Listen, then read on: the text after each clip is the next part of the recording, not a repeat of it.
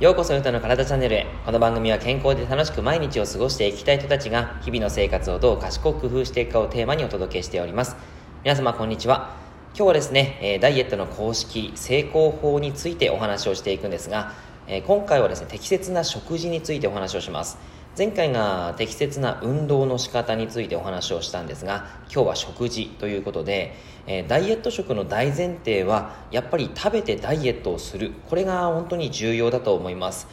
僕のお客様でもですね、えっと、結構ですね炭水化物を抜くダイエットをしている人たちが非常に多いです。でもこれだけは絶対に言っときますが炭水化物を抜くのはダメです、えー、いろんな理由はあります。まずはやっぱり炭水化物を抜くということは体からエネルギーとなる一番のエネルギーとなるものがなくなるということなので、えー、体がですね糖心性というものを起こします。タンパク質であったりとか脂質いわゆる筋肉であったり脂肪を分解してエネルギーに変えるという作用があるんですがまずそれはですね、えー、ちゃんと肝臓の状態とか腎臓の状態が良くないといいその糖心まあいいというか糖心性ができないんですね。なのでエネルギーをちゃんと作るシステム自体があの破綻していないないということがまず条件であることとかあとはやっぱりですねその糖っていうことを糖質ですね炭水化物を抜くということは糖質を抜くということにもなってきますのでその糖質を抜くといった時に体が糖をエネルギーに変える能力を低下させてしまうんですね。対糖の機能能力というのが下がってしまうと。そうなってしまうと炭水化物をいざ食べた時に、えー、体にとってそれはもう完全にしあの蓄積するものになってしまうんですね。だからこそリバウンド率が非常に高くなります。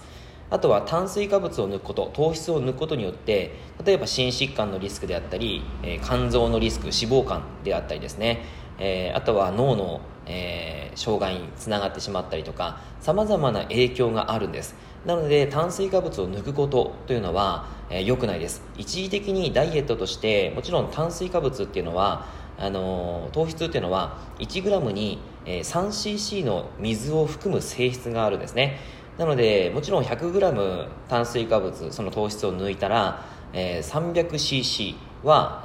体から抜けていくということなので、まあ、その分だけ体重はちゃんと落ちます、まあ、ただそれは、えー脂肪が燃えているわけではなくあくまで水分が体から出ている状態なんですね。いわゆる脱水です。はい、そういった状態が炭水化物を抜くことによって起こるので体重が減るようには見えるんですが本当に一時的なものです、はい、なので体がですねそれがそれで変わるというわけではなくなってくるので安全でもないですので、えー、炭水化物を抜くことは本当に反対です。はい。あのすごくちょっと強い口調で言ってしまいましたけれども、えー、結構ですね炭水化物を抜くダイエットやる方が本当に多いからこそちょっと強く言っちゃうんですね。はい。あのぜひぜひ、えー、炭水化物はローあのしっかりと食べるということがとても大切ですね、えー、ロ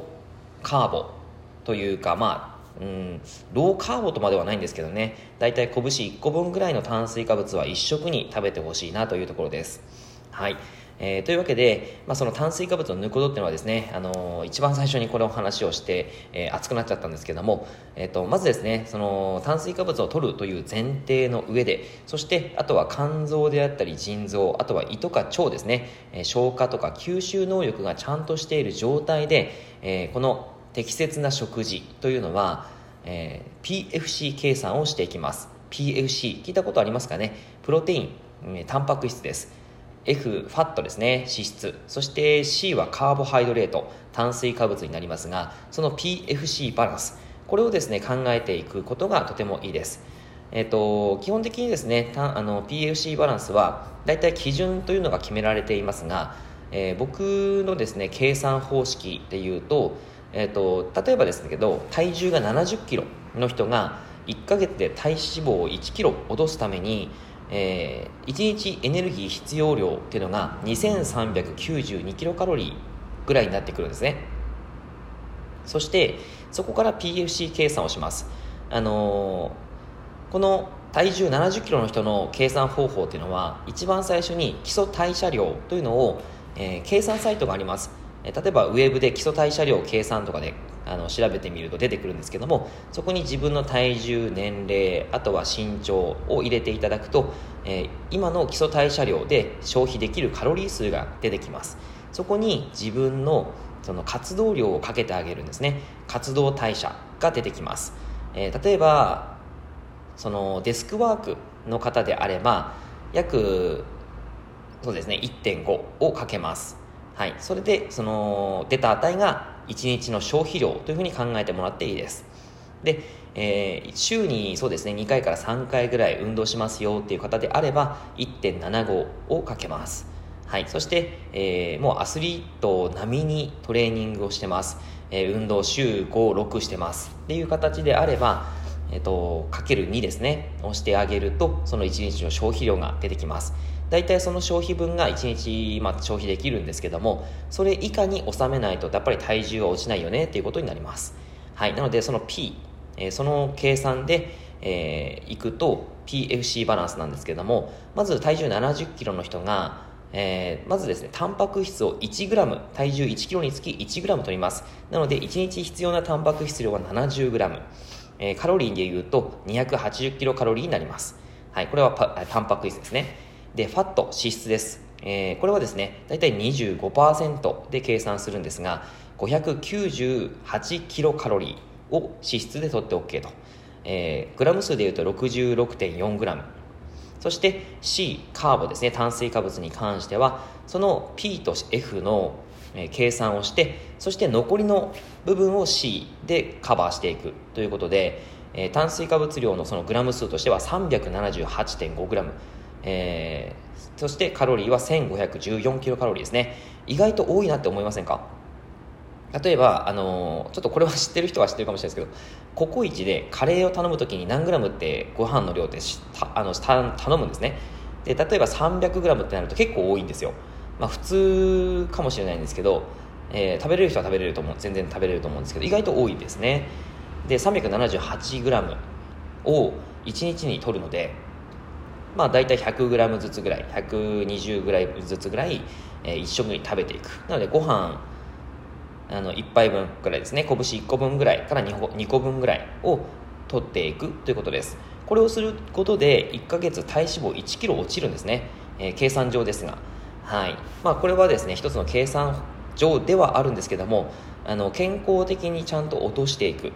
えー、計算をして、えー、がむしゃらにではなくちゃんと落としていくっていうことではすごくいいと思います。はい。であの再三ちょっと言いますがやっぱり肝臓とか腎臓とか胃とか腸の調子がいい状態です、まあ、その状態でちゃんと計算上に落ちていくよということになります。はい。なのでこの計算方法はですねあの、ぜひちょっとですね、えー、こんなのあるのっていう方はですね PFC 計算、えー、調べていただいてそれを当てはめて計算してみるといいかなというふうに思います。はい。えこれをですねやっぱりすることによってちゃんとそのダイエットっていうのが、えー、がむしゃらではなく計画的に成功できるですね。でその後ダイエットが期間が終了したとしてもその後自分でコントロールすることが可能になってきたりします。